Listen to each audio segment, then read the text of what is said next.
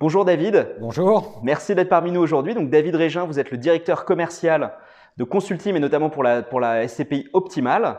Euh, vous avez un passé financier, puis ensuite une quinzaine d'années dans l'immobilier. Est-ce que vous pourriez nous en dire un peu plus sur Consultim et évidemment en particulier la SCPI Optimal? Alors Consultim, c'est 27 euh, ans d'expérience euh, au service des professionnels du patrimoine. On a un métier historique qui est la location meublée, gérée en résidence de service. On a donc une verticale à la fois sur le marché du neuf avec notre marque historique qui est Serenissimo, sur le marché secondaire avec LB2S, et puis on a développé tout un tas de services à forte valeur ajoutée pour accompagner euh, les clients de nos euh, partenaires professionnels du patrimoine pendant toute la durée de leur investissement. Donc ça, c'est le cœur de métier historique et le savoir-faire historique du groupe.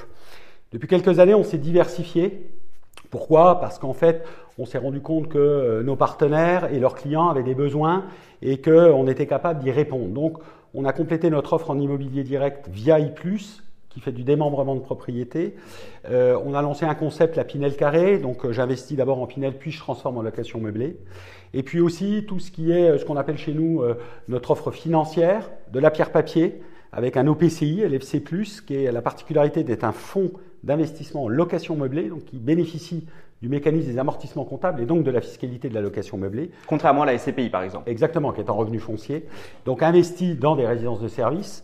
et puis donc une SCPI optimale euh, avec notre propre société de gestion, Consulting Asset Management.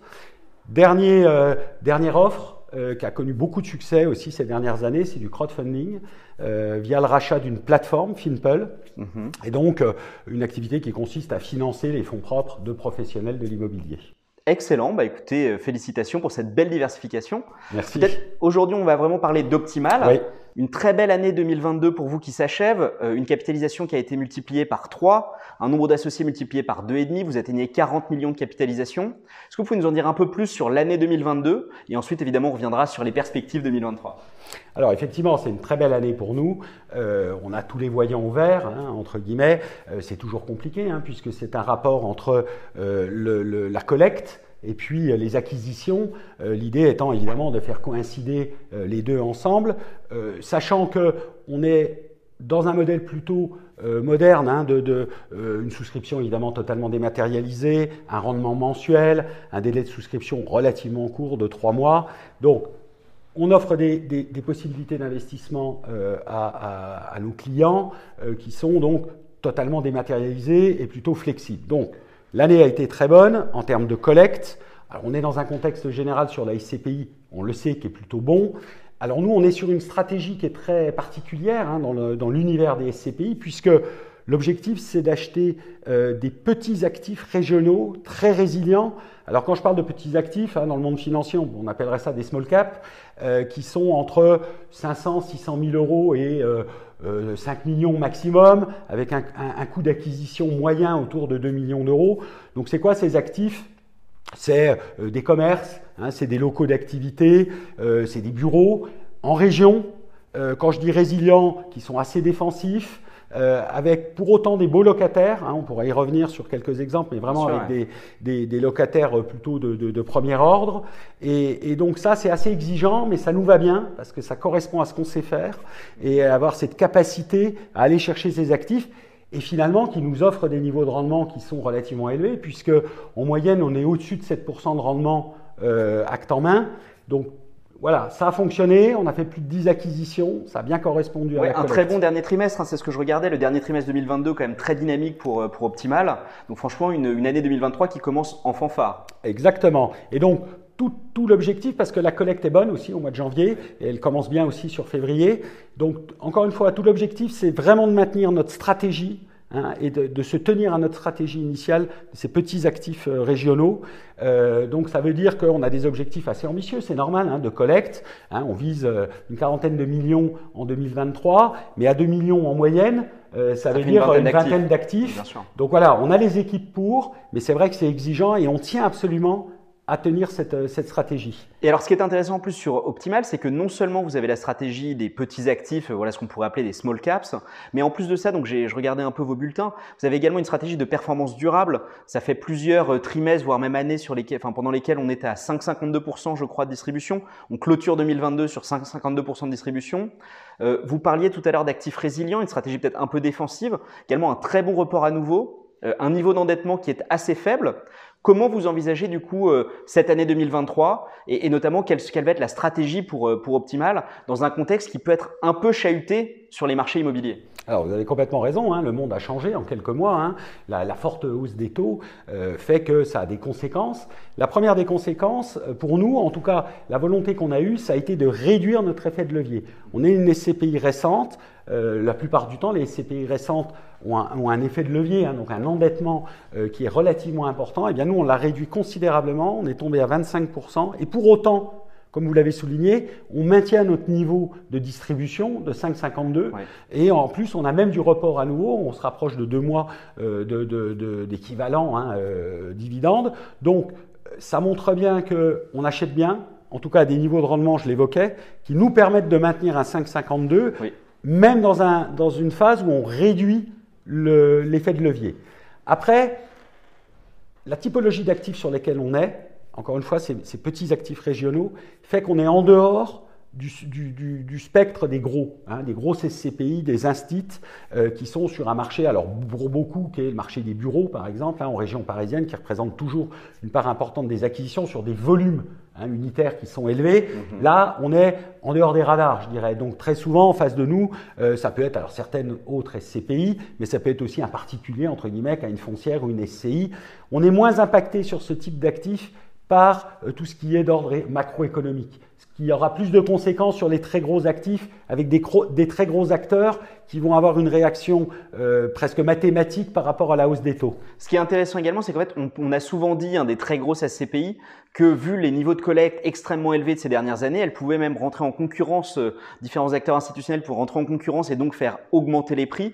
De ce que vous dites, en fait, vous, vous avez une forme de protection par rapport à ça sur cette catégorie d'actifs sur lesquels les prix ont peut-être, sont peut-être restés à des niveaux plus normaux, entre guillemets. Donc vous, euh, de manière assez pragmatique, sur 2023 et notamment là, tout le monde attend les, les valeurs de reconstitution, plutôt optimiste. Oui, on est plutôt optimiste. Euh, on a évidemment, on commence, hein, on est début février, on commence à avoir les, premiers retours. On aura les retours définitifs que d'ici quelques semaines, hein, qui, permettra de déterminer euh, ce qu'on appelle donc la valeur de reconstitution. On est euh, encore sur 261 euros pour un prix de part de 250, donc on, a un écart de 4 en dessous en fait. Voilà, exactement. Donc on est raisonnablement, hein, je, je, voilà, je reste prudent évidemment, mais on est raisonnablement optimiste. Euh, ça démontre quand même, encore une fois, notre qualité d'acquisition et on y tient beaucoup. Euh, et effectivement, ce que vous évoquez euh, sur des très gros actifs, on sent que le marché est en train de bouger un petit peu. Hein. C'est ce qu'on entend en tout cas. C'est ce qu'on entend. Hein. On voit même des taux de vacances locatives, hein, par exemple, qui augmentent dans, dans, une certaine typologie de biens. voilà. Encore une fois, le monde évolue, ça bouge. On est relativement préservé, encore une fois, parce qu'on est beaucoup sur une valeur immobilière. On n'est pas que dans un aspect purement financier, si vous voulez, de rendement, etc. Même si évidemment, on est très sensible à ça, mais c'est aussi des fois une discussion au prix au mètre carré, par exemple, ce qui est quand même moins le cas sur des très gros actifs. Oui, ce que je comprends tout à fait. Écoutez, on a une question qu'on aime bien poser chez Louvre, c'est si vous deviez choisir un des actifs d'Optimal, le plus emblématique selon vous de la stratégie, de l'ADN Optimal, ce serait lequel? Alors, il y en a plusieurs. Hein. On a récemment euh, acquis une crèche, par exemple. C'est un actif. Euh, voilà, on en a une deuxième aussi. Ça, ça nous plaît bien, évidemment, comme typologie d'actifs, hein, parce que je rappelle qu'on est une SCPI diversifiée. Donc, on va sur du commerce, sur du local d'activité, sur du bureau, sur du santé-éducation. Bon. Mais si je devais vraiment en choisir un, c'est un local d'activité, enfin des locaux d'activité à Cholet. Alors, pourquoi je trouve très représentatif? D'abord parce qu'on est sur un niveau de rendement qui est de 8,3%, donc qui est élevé. Euh, on est multilocataire, ce qui nous, encore une fois, hein, on est assez sécuritaire, donc ce qui nous préserve d'un risque locatif. On peut toujours avoir un des locataires qui s'en va, mais on, il est quand même euh, peu probable que tous partent en même temps. Donc ça nous va très bien. On a des très belles signatures. Hein. On a des gens comme Dalkia, euh, des gens comme Veolia, comme locataires. Je reviens sur ce que je disais. C'est pas parce que c'est des petits actifs régionaux qu'on n'a pas des beaux locataires, hein, de solides en tout cas. Et puis Cholet, c'est assez représentatif. C'est une ville, ce qu'on appelle des villes un peu secondaires. j'ai lu récemment, c'est une des villes de France où le taux de chômage est le plus faible. c'est une ville qui fonctionne bien, Cholet. D'accord? Donc c'est un local d'activité euh, qui est à la périphérie, qui est bien placé, vous savez, au bord de la quatre voies, en général qui dessert comme ça la ville. Et donc tout ça, c'est assez représentatif du, du type d'actifs qu'on est capable d'acheter. Voilà. Oui, une stratégie on pourrait presque parler de terroir en fait, enfin vraiment c'est ça, c'est ça. Très, très, local quoi. C'est ça exactement. Et on court pas forcément après les très grandes métropoles parce que quand on dit en région, évidemment on peut parler de Lyon, on peut parler de Bordeaux, on, peut parler de Marseille, etc. qui sont des grandes métropoles. Alors ça nous arrive évidemment d'avoir des dossiers dans, dans, des villes comme ça. Nous on vient de Nantes par exemple, bon, qui fait partie de ces, ces métropoles, mais on aime bien aussi ce type de ville hein, sur lequel encore une fois il y a une vraie activité économique. Par contre, c'est clair qu'il faut être prudent sur les valeurs d'acquisition. Oui, c'est intéressant parce que vous, vous le rappelez, vous êtes, euh, enfin, l'entreprise est basée à Nantes. C'est intéressant. Je regardais un peu la carte des biens, pas mal d'ouest, un peu de sud-ouest, légèrement, un petit peu aussi également au nord-est. Mais ce que je trouve vraiment intéressant, en fait, c'est que c'est une stratégie qui euh, mise en fait pas mal euh, sur des villes plutôt, alors vous disiez secondaire, mais malgré tout, bon, Nantes, c'est pas le cas, ça fait partie des grandes métropoles françaises.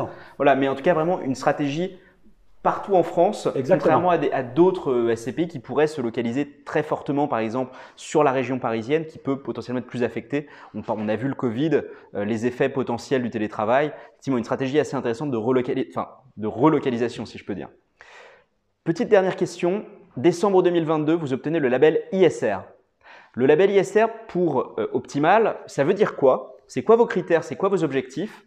Et question que pas mal de gens se posent, est-ce que ça a un impact sur la performance de choisir d'être ISR Alors, c'est quelque chose d'important pour nous.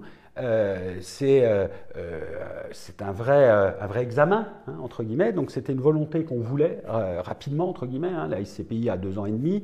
On l'a obtenu effectivement en décembre. Alors pourquoi c'est important? C'est important parce que, on le sait aujourd'hui, c'est devenu en fait nécessité, en tout cas une obligation d'être euh, sensible à la consommation énergétique des bâtiments, etc. On parle du décret tertiaire et autres. Alors, la conséquence, je dirais finalement pour des gens comme nous qui avons une SCPI récente, c'est sans doute plus facile qu'une SCPI qui est plus ancienne, hein, puisqu'on est quand même dans une phase d'acquisition, vous l'avez compris, assez importante. Donc ça nous permet de choisir aussi des actifs qui vont rentrer plus facilement dans euh, un tunnel entre guillemets ISR. Mais ça ne veut pas dire ISR, et je trouve que c'est ce qui est particulièrement intéressant, ça ne veut pas dire que je n'achète que des biens neufs, par exemple, parce qu'évidemment des biens neufs, euh, ils vont avoir des critères de consommation, d'émissions de gaz à effet de serre qui seront très bons. Je crois que ce qui est plutôt intelligent, c'est aussi le best in progress, c'est-à-dire comment j'amène des actifs existants, hein, et on parle d'actifs professionnels, comment je les amène à un niveau de consommation énergétique ou autre euh, qui est particulièrement performant. Donc, oui, ça a potentiellement des conséquences. Ça veut dire que on a euh, des provisions. Hein, qu'on la provision sur gros entretiens, je crois que vous avez augmenté. On commence à augmenter, d'accord. On sera sur un niveau un peu supérieur à 3% des loyers. Mhm. hein, et encore une fois, on est une jeune SCPI, donc c'est quelque chose qu'on est en train de constituer. Donc oui, ça a des conséquences dans le choix des actifs. C'est-à-dire qu'on va se projeter et euh, ça a des conséquences euh, dans, dans la vie courante, ensuite de l'actif évidemment. Mais pour le moment, on le gère plutôt bien et ça n'a pas d'impact direct, je dirais, encore une fois, sur le rendement, hmm. mais à condition d'être prudent dans la distribution. Vous voyez ce que je veux dire? C'est-à-dire l'écart, ce qui est important, c'est l'écart entre le niveau auquel on achète les actifs et puis ce qu'on distribue. Alors évidemment, on peut toujours être tenté de tout distribuer ou de distribuer le maximum, mais je crois que voilà, ça, ça nous impose d'être prudent de ce point de vue-là. Écoutez, merci beaucoup David d'être venu parmi nous pour parler de la CPI optimale. On vous souhaite évidemment une excellente année 2023. Merci. Merci.